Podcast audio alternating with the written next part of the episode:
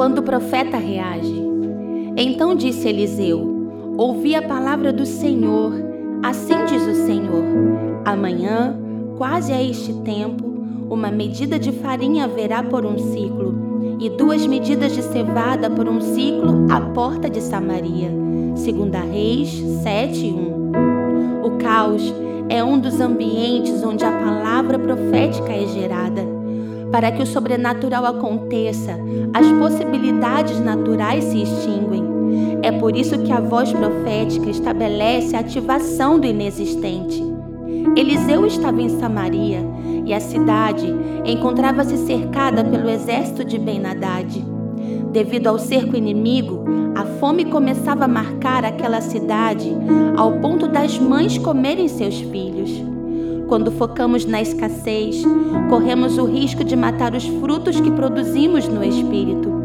O desequilíbrio vem e comemos as sementes, a fé, a paz, a alegria, que poderiam gerar uma nova realidade.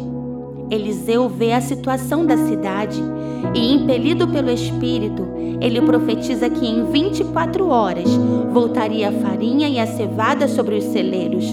Uma palavra apenas e o destino de um povo é alterado.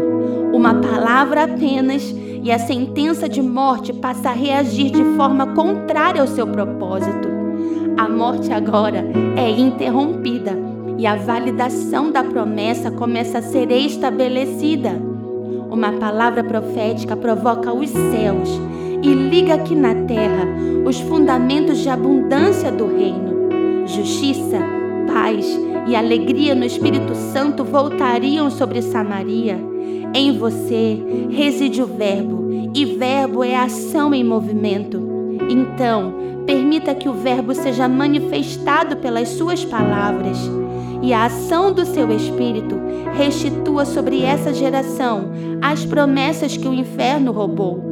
Que os Eliseus não demorem em mostrar os seus rostos, mas reajam e se manifestem transformando legados.